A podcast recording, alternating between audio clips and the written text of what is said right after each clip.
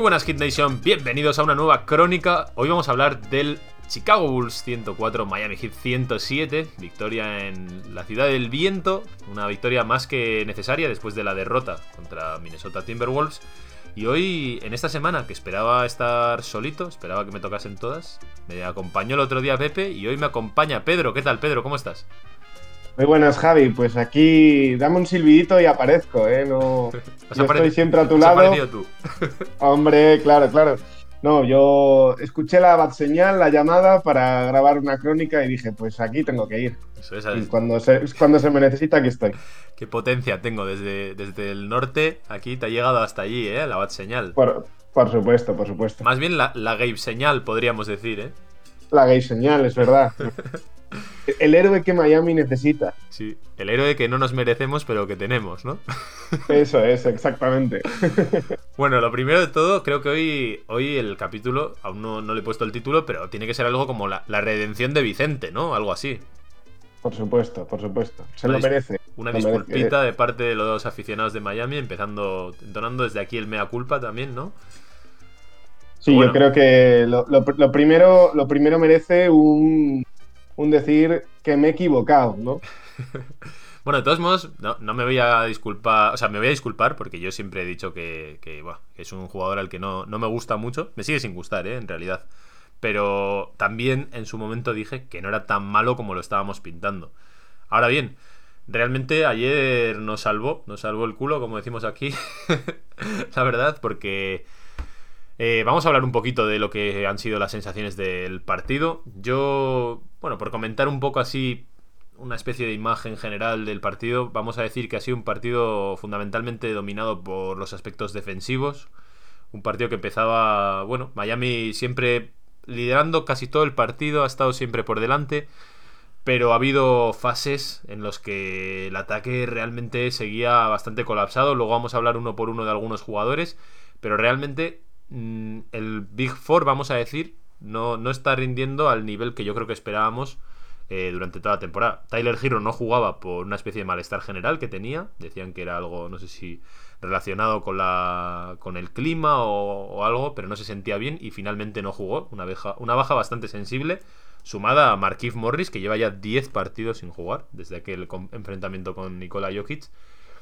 Y bueno, luego hablaremos, pero Jimmy ha estado un poquito lejos de la versión que esperamos. Adebayo prácticamente ni se ha presentado allí en, el United Center. Y unos Bulls que tampoco han estado especialmente brillantes. De Mar de Rose han estado un poquito solo, porque Lavin ha estado en uno de esos partidos para olvidar. Lonzo Ball tampoco ha tenido un gran partido. Busevich ha estado totalmente desaparecido. No sé, o sea, realmente para mí ha sido un poco de Rose Caruso y empuje. Pero bueno, para que os hagáis un poco una idea, insisto, ha sido un partido realmente dominado por la defensa de ambos equipos. No ha sido un partido del todo vistoso, pero sí que está emocionante al final. Y ahí en ese último cuarto, como estamos diciendo, la, antorcha humana, esta vez no fue Tyler Hero, fue Gabe Vincent, que metió, no sé cuántos, han sido 16 puntos en el último cuarto, si no me equivoco, y realmente nos ha, nos ha librado. Ahora ya que ya hemos hecho un poco el resumen general del partido, ¿qué sensaciones te ha dejado a ti el encuentro, Pedro? Pues yo, yo lo resumiría en dos. Tengo, tengo sensaciones encontradas. Eh, como siempre, esto no son blancos ni negros, ¿no? Em, por un lado, creo que positivas, en el sentido de que, oye, viendo una versión bastante mala, ¿no? De, los jugadores que a, priori tienen que ser los que nos salven el culo, por citar tu frase eh, de antes, ¿no? Eh, pues nuestras estrellas. hemos, hemos sido capaces de sobrevivir eh, y nos hemos llevado el partido una victoria, lo cual es importante en sí. Creo que además es importante también para que otros actores, ¿no? Eh, como en este caso Vicente, vayan, vayan cogiendo un poco el tono y vayan aportando al equipo y se vea que puedan aportar más al equipo. Por otro lado, estoy, estoy bastante preocupado porque en muchos tramos del partido mi sensación era que Mm, bueno, yo creo que no le estaban saliendo las cosas a los dos equipos. Bueno, era un partido ciertamente trabado, aunque yo creo que a mí me gustó, ¿eh? personalmente me gustó el partido. Me, pareció entretenido de ver. Y, yo creo que lo que veía, o, digamos, mi problema aquí es que veía que, Chicago eh, podría tener más armas, en, digamos, en un, en un playoff, ¿no? En ajustando las defensas, con, mayores dificultades, pues veía que Chicago quizá podía tener más armas que Miami, que en el fondo, pues nos acercábamos, nuestro ataque se basaba en, ir a la pintura, ¿no? Y, y, veía las dificultades que cómo afrontaríamos nosotros este partido, ¿no? Si, si en playoffs nos toca este mismo matchup y, y Chicago cierra la zona y veía que teníamos bastantes complicaciones. Es algo, bueno, que ya sabemos, ¿no? Las dificultades del triple que tiene este equipo. Y me cuesta verlo, me cuesta ver cómo seríamos capaces de superar eh, a un equipo que nos cierre la zona y nos haga, pues, pues un poco como, como le hacíamos nosotros a los Bucks en su momento, ¿no? Y, y, me voy con esa sensación, fíjate. Sí, o sea, a ver, la, la victoria es, es, importantísima. Primero porque rompemos sí. además una racha con mucha negatividad que se había instaurado en el equipo después de, bueno, pues de esos partidos un poco dubitativos del equipo en general. Y, y realmente nos permite afianzarnos en la segunda posición del este contra unos Chicago Bulls, que eran uno de los equipos también de moda, del, de, y es uno de nuestros rivales al final, por tener factor cancha, ¿no? Porque al final yo creo que todos esperamos que Milwaukee va a acabar estando ahí, ya está bastante cerca de la clasificación.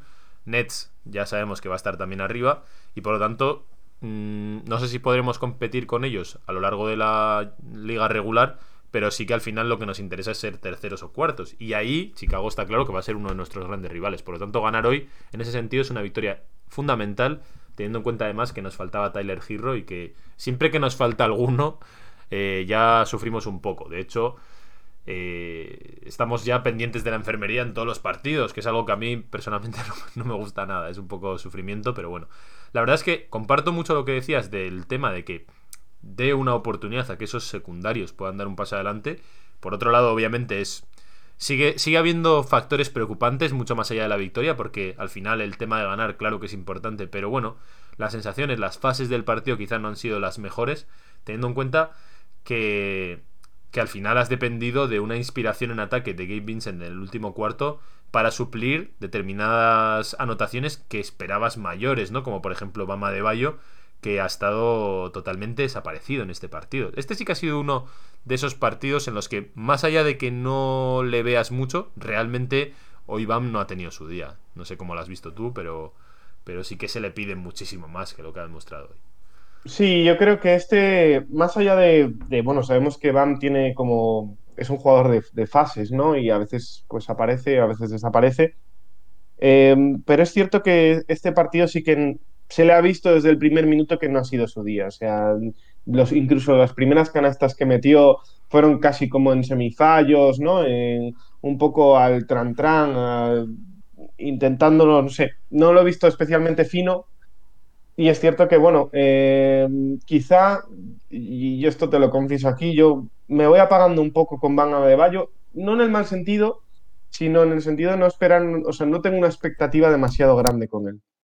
Y eso también hace que al final, pues bueno, baje un poco el listón y, y cuando aporta, aporta y cuando... Y no le pides tanto. Hmm. Y no le pido tanto, eso es. Ya sé que no va a ser un jugador, que yo creo que eso pecamos un poco todos, ¿no? Al principio de temporada, que le pedíamos que dominase los partidos, que etcétera. Bueno, pues yo creo que eso esta temporada no va a suceder. Por tanto, pues bueno, bajando un poco el listón, lo que le pido es una buena defensa, que, que no tenga esos habituales ¿no? fallos en, en, la defensa posicional y luego, pues bueno, que aporte en ataque en la medida que pueda. Eh, pero no, no puedo pedirle a un jugador que sé que no lo va a dar que domine un partido. A ver, Miami ha, hecho, Miami ha, hecho, un gran partido en defensa. Adebayo ha estado bien y en general el equipo ha estado bien eh, ha sido un partido muy extraño. Porque realmente. Mmm, o sea, Chicago ha cometido un montón de pérdidas. Ha acabado con 23 pérdidas, nosotros tan solo con 10. Y solamente viendo este tipo de datos, pensarías que teníamos que haber ganado por bastante. Hay que recordar además que Chicago venía de, un back-to-back -back con desplazamiento. El día anterior habían jugado en Orlando. Nosotros, de hecho, curiosamente, llevábamos más tiempo en Chicago que ellos. Pero eh, a pesar de ganarles en este apartado de las pérdidas, que es tan crucial en general en el baloncesto, por lo demás, eh, hemos sufrido en el rebote, por ejemplo. O sea, hemos perdido de 11 el rebote, 36-47. Y, bueno, eh, como digo, a pesar de forzar muchísimas pérdidas por parte de ellos, realmente el partido ha estado ahí, ahí, porque en ataque seguimos estando bastante mal. En defensa, para mí, me ha gustado bastante el equipo, como digo. pero en ataque realmente como estamos hablando, nos ha salvado Gabe Vincent porque mm, el equipo no fluye. Más allá de que, de que además hay que decirlo ya, porque tampoco lo hemos comentado. Jimmy Butler está bastante apagado. Es decir, no, ya no está yendo tanto como le gusta. No, no tiene ese punto que hemos comentado muchas veces de, de hace lo que quiere o es el mejor jugador en pista. En estos últimos partidos, yo no sé si está notando un poquito esa fatiga muscular o algo, pero no está siendo el Jimmy Butler de los anteriores partidos. Hoy ha hecho 18 puntos y sobre todo ha sido crucial para cerrar el partido. Ahí sí ha aparecido, que también teníamos bastantes dudas en el clutch con este equipo y ahí Jimmy Butler ha dicho voy a dar un paso adelante, ha metido unas cuantas canastas decisivas y en ese sentido chapó. Bueno, y, cinco robos, y cinco robos, ¿eh? que eso tampoco sí, sí, sin duda. Sí, pero bueno, digamos que a nivel defensivo siempre está. Lo que me refería es más a, nivel de anotación, que es 6 eh, de 15 en tiros, 0 de 4 en triples, por cierto, que eso es algo que te quería preguntar. ¿Qué, qué te parece este? Obviamente no es el, gran partido para preguntarlo porque ha fallado todos. Pero ¿te sientes cómodo con estos triples de Jimmy? Eh, no sé, ¿cómo, ¿cómo, ves el tema de que Jimmy empieza a lanzar de tres? Yo no lo veo mal, siempre y cuando sean tiros mm, relativamente liberados y, y, bueno, y la jugada lo acompañe, ¿no? Yo creo que es importante, o sea, alguno meterá, por supuesto, y yo creo que es importante que, que cuando esté liberado, por lo menos no dude en ello, ¿sabes? Y tenga ese tirito que tiene que hacer, que de vez en cuando lo mete, y, nos dé un, arma más. Al final no deja de ser eso, un arma más que también además ayuda al resto del equipo, un equipo que, ya castiga demasiado, ¿no? que, va mucho a la zona, pues a liberar un poco, a que el otro equipo tenga la defensa un poco más abierta, a estar un poco pendiente y nos deja más espacios. Yo creo que es importante en ese sentido. Luego, que los meta o no, pues bueno, eh, creo que es anecdótico porque ya sabemos que Jimmy Butler no es un gran tirador, pero bueno, luego siempre nos sorprende en playoffs y, empieza a meter todos los triples cuando en regular season no metía ninguno, ¿no? Yo, yo, te reconozco que en este partido, por ejemplo, no me he sentido nada cómodo viendo a Jimmy lanzar. Y soy uno de los que sí que cree que debería lanzar, porque de hecho es una de las cosas negativas, entre comillas, que le veo a este equipo, que hay muchos jugadores como muy limitados, en plan, este solo puede tirar de aquí, este solo puede tirar de allá, ¿no? Como por ejemplo, pues PJ Tucker tiene unos cuantos movimientos, pero no mucho más, ¿no? Tiene el triple de la esquina y la bombita esta, que cada vez la tiene más patentada y más cogida que, en otros años. Pero realmente... Por eso, precisamente, al añadir versatilidad, añadir ese three-level scorer que suelen decir, sí me parece importante. No obstante, hoy Jimmy ha lanzado de 3 de manera muy precipitada y encima la propia mecánica en sí parece es, realmente extraña, ¿no? O sea, salta muy poquito, eleva muy poquito las piernas del suelo. No sé, no, no, no me he sentido muy cómodo. De hecho, ha lanzado ya en el clutch ahí una jugada que también se ha tirado un triple con punteado por Lavin. No sé, o sea, no, no, no, me parece que lea bien esas jugadas de cuándo tirar de 3. Y de hecho, ya añadiéndolo un poco a todo el equipo, hay varios momentos en los que los jugadores de Miami lanzan de tres sin tener nadie al rebote en, transición. Que ha sido un partido además que no ha habido prácticamente ningún contraataque por ninguno de los dos equipos. Han, estado haciendo transiciones defensivas muy buenas, dos equipos muy buenos defensivamente. Pero bueno, que también ha restado un poquito esa espectacularidad, que no lo digo. y yo creo que estoy de acuerdo, ¿eh? estoy de acuerdo en el, tema de, cuál es la selección o, cómo selecciona el, el, tiro este equipo. En, cuanto a tiros de tres, es muy mala. O sea, la selección de tiros es muy mala en tiros de tres, generalmente. Y luego, pues bueno, eh, el que en teoría, eh, y si quieres, bueno, ahora hablaríamos de ello, ¿no? Pero el que en teoría eh, es nuestro hombre en el triple, si te fijas, Duncan ha empezado un muy buen partido, metiendo sus dos triples, etcétera y tal, pero mm, para que, no sé, qué es significativo, ¿no? Del estado mental de Duncan, eh, tiene el tercer triple que tiene, el cuarto triple que tiene, es uno que es completamente liberado y que no hay nadie, pero a metros alrededor, y se lo piensa, lo falla, y a partir de ahí ya viene la debacle en que mentalmente, pues, ningún triple le entra, ¿no? Mm, dudan todos los tiros, eh, y al final, pues bueno, eso también, también se va notando, ¿no? Pero, hoy, eh, me, ha gustado, ¿eh, Duncan? Quiero decir, eh, comparto lo que dices de que sigue pues siendo muy endeble mentalmente, es decir, que cada fallo le pesa, o, cada fallo liberado, vamos a decir, le pesa, y se lo piensa mucho y duda. Pero hoy me ha parecido uno de esos partidos de brote verde. O sea, realmente me ha parecido una de las claves también. El hecho de que haya enchufado en algunos momentos concretos esos triples Sí que me ha parecido realmente importante y de hecho ha habido algunas jugadas también que se ha, intentado de dos. Le, va a costar, le va a costar, pero yo creo que hoy sí que soy un poquito más. Estoy un poquito más esperanzado porque Duncan no ha sido tan, tan malo como otros partidos, dentro de que no ha sido un gran partido de Duncan Robinson, ¿eh? pero comparado con la racha que nos tenía acostumbrado, hoy no estoy tan enfadado con Duncan como. Bueno, que tampoco estoy enfadado con nadie, pero que igual Duncan precisamente decepcionarme mucho hoy no me ha decepcionado tanto como en otros partidos, eh, sin ninguna duda. A mí, a mí tampoco, ¿eh? A mí tampoco me ha decepcionado. O sea, creo que al final. Eh, pues es eso, no le entraba el triple y ha intentado pues eh, otras cosas, ¿no? Que al final le han salido y ha ido sumando por otros lados en los que, pues bueno, pues su principal arma no le funcionaba, pero es cierto, ¿no? Y yo simplemente te remarcaba que es significativo, pues eh, ese estado mental de eso, ese estado mental de Duncan que en cuanto falla un triple liberado, pues el resto ya sabes que no van a ir, ya sabes que va a tener un mal partido, ¿no? Tiene esa poca fortaleza mental que, que entiendo que además en su situación, pues va como una espiral hacia abajo. Yo venía hoy preparado para volver a arremeter contra Lauri, pero es que al final ha hecho un partido. En el último cuarto ha estado, ha estado tremendo. En el momento que le han empezado, sobre todo a entrar los triples, ha estado tremendo. Si tú te vas a la carta de tiro, no ha estado mal, es un 7 de 13, pero realmente para mí le sigo pidiendo más. al final los jugadores de Miami han aparecido los más importantes prácticamente en el último cuarto, incluido Gabe Vincent en este caso, ¿eh? Quiero decir, hasta entonces estaba siendo un partido mucho más de esos que va por pura inercia o, porque físicamente igual estábamos un poco más enteros que Chicago, pero no estaba brillando nadie. O sea, Miami iba por delante, pero Jimmy no estaba. Eh, Lauri, lo que hablamos, realmente no, no está teniendo ese impacto ofensivo que yo espero de Lauri. Tampoco es que esté esperando aquí una barbaridad, pero de no ser por esa explosión final en el último cuarto, no llega a hacer 19 puntos. Tampoco es tanto. O sea, al final, en, un partido normal se hubiese quedado como unos 11 puntos. Y en este tipo de partidos, que encima nos falta Giro, yo ya sabéis que le pido un poquito más. Pero bueno, hoy realmente al final del partido ha estado, ha estado como, vamos, ha estado tremendo, ha estado tirando el carro. Y con ese poquito en el último cuarto, más o menos nos ha bastado, porque como digo, Chicago ha estado realmente, realmente fallón en todos los sentidos. Salvo de Rosen y Caruso, que Caruso realmente también ha estado muy inteligente, un jugador que además de, de una buena defensa, cada vez le veo eh, más progresión en el ataque, más listo, haciendo cortes cuando tiene, no sé, no sé, un jugador muy interesante en ese sentido, también desquiciante, porque al final pues se queja mucho, es un poco físico y tal.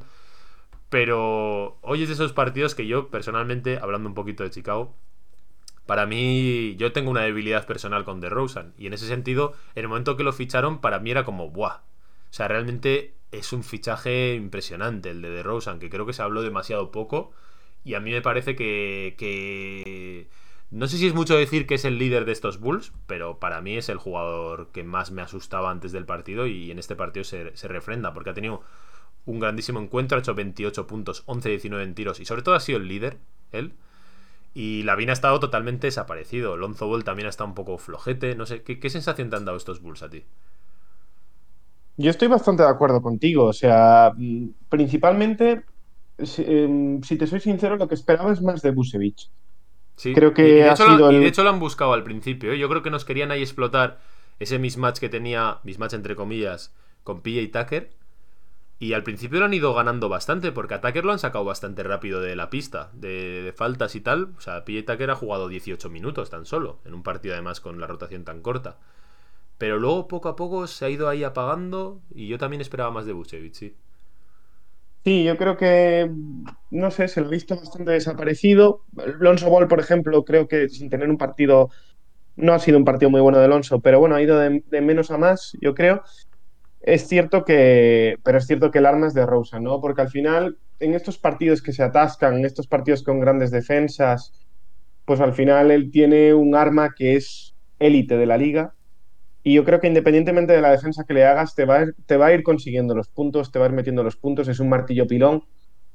Y por ejemplo, sí que veo a Lavain eh, que depende más ¿no? de cómo esté, de cómo le estén defendiendo, de cómo sean las defensas. De Rosen es de esos jugadores que, independientemente de cómo le defiendas, sus puntos los va a meter. Puede meter más, puede meter menos, pero sabes que si se pone, o sea, si tiene más o menos un día regular, que suele ser casi siempre, sus puntos en, anotación te los va a hacer. A mí ya te digo que es un jugador que me gusta mucho. Y, pero luego, para mí, el mejor amigo de Miami hoy ha sido Kobe White. Que yo cada vez que le veía coger el balón, digo, este, este jugador eh, toma decisiones muy malas, tiros en situaciones muy complicado. Ha hecho un 0 de 5 en triples, 2 de 8 en tiros, tan solo 4 puntos. Y realmente para mí ha sido el gran amigo de, de los Heat hoy. Pero bueno, la verdad es que ha sido como veis. O sea, si miramos los dos equipos, realmente los jugadores más destacados, quitando a DeRozan, eh, no han estado, o no han estado en su nivel. O sea, como digo, Lavin ha acabado con 16 puntos, 6 de 16 en tiros, o sea, ha estado bastante desaparecido. Realmente, además, hasta el final del último cuarto, llevaba tan solo 3 puntos en toda la segunda mitad. Y hasta ahí llevaba eso, pues 10 puntos, una cosa así en todo el partido. Entonces, no, ha sido un gran partido. Y Busevich ha acabado con 7. O sea, ha sido un partido muy del este, muy, muy dominado por el tema de las defensas y, bueno. Eh, por comentar un poquito, profe, el lunes tenemos contra Denver, el partido contra, contra Jokic. ¿Qué, esperas? ¿Un partido caliente, un partido, partido tenso? ¿Esperas que vuelva Marquis Morris de repente así en plan sorpresa? No, no creo que vuelva. La verdad es que me sorprendería bastante que sin jugar nada lo pongan contra el partido, o sea, contra Denver, y además en un partido en el que sabe que va a estar caliente, que va a haber tan gana, ¿no? Y lo veo difícil, la verdad. Lo veo complicado que esté. Y contra Jokic, pues, pues te digo casi que, que yo creo que vamos a ver un buen partido de, de. Es estos partidos, no sé por qué, y ya esto es totalmente intuición, ¿eh? Es esos partidos que, parece que Bam como que se motiva, ¿no? Eh, lo hemos hablado alguna vez con, contra algunos jugadores que Bam tiene como esas dificultades para, para tener, ¿no? Como, como enchufarse directamente en los partidos y hay ciertos partidos que parece que está como más motivado, que, como tú mismo decías, probablemente es una percepción errónea porque son profesionales y al final eh, todos los partidos saldrán al 100%, pero, pero es cierto que sí que le veo como que puede ser un partido que para él puede ser motivante. Em, y espero, la verdad, que sea un buen partido de BAM para que Jokic no nos haga un destrozo completo como nos hizo en, el, anterior. Sí, eh, por cierto, que no he comentado este partido. Un par de cositas. La primera, la jugada impresionante al final que hace Spoelstra, ¿eh?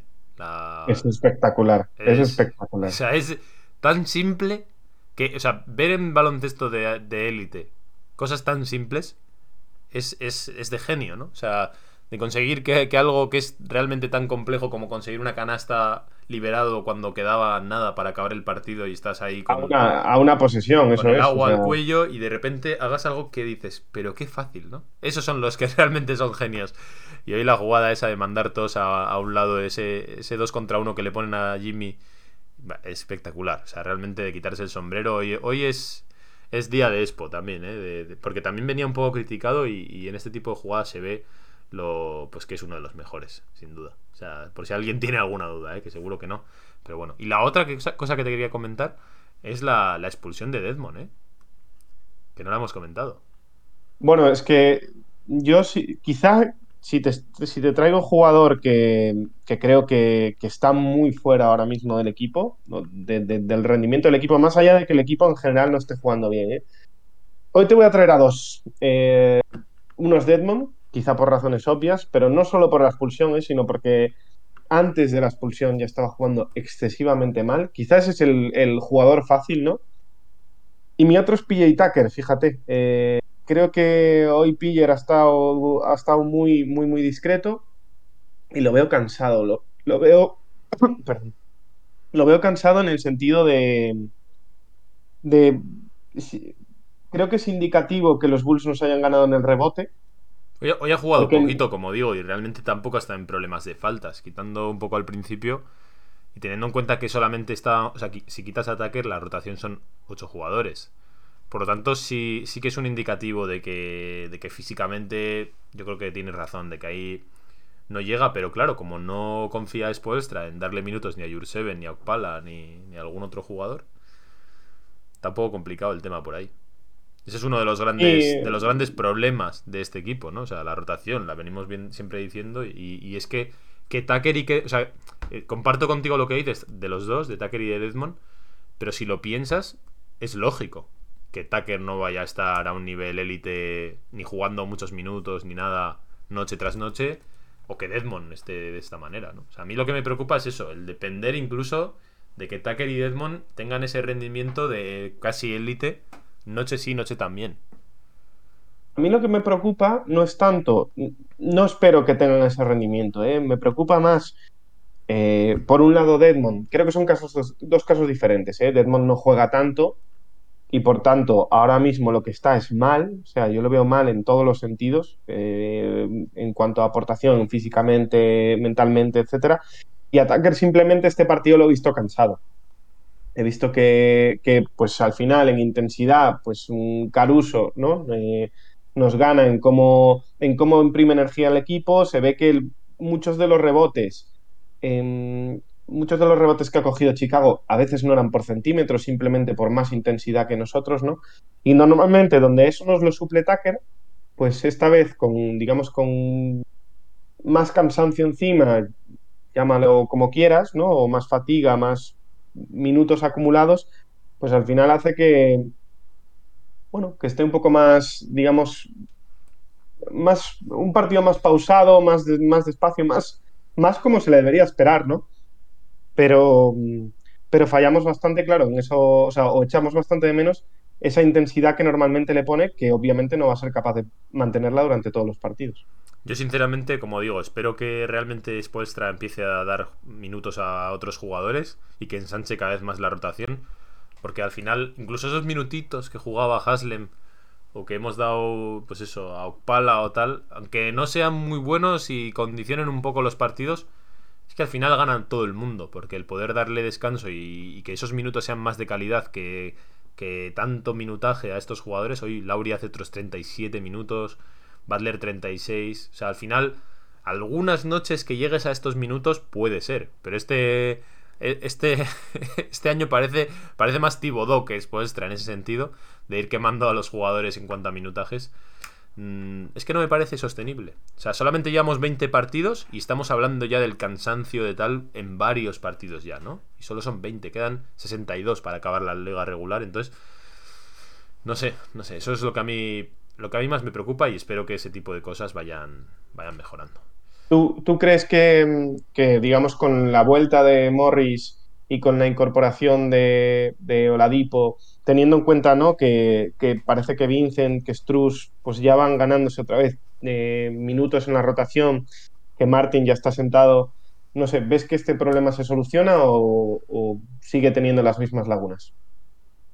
Un poco, pero no mucho. Quiero decir, porque al final siempre vas a tener a alguien que tenga alguna lesión, eh, algún, no sé, eh, fatiga, alguna cosa por la que le tengas que dar descanso. Y fíjate, o sea, realmente falta Giro y falta Morris, que sí, que son gente importante, pero que al final no es ninguno de los titulares, por ejemplo, ¿no? O sea, no te está faltando ningún titular y estamos con una rotación cortísima, siempre pendientes de uff, uff.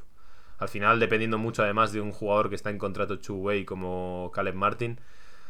O sea, sí, pero me parece fundamental que este tipo de jugadores, aunque sea unos minutos, puedan disputarlos, no sé si a final del segundo cuarto o algo, para, para que Lauri en vez de jugar 37 juegue 28, una cosa así, ¿sabes?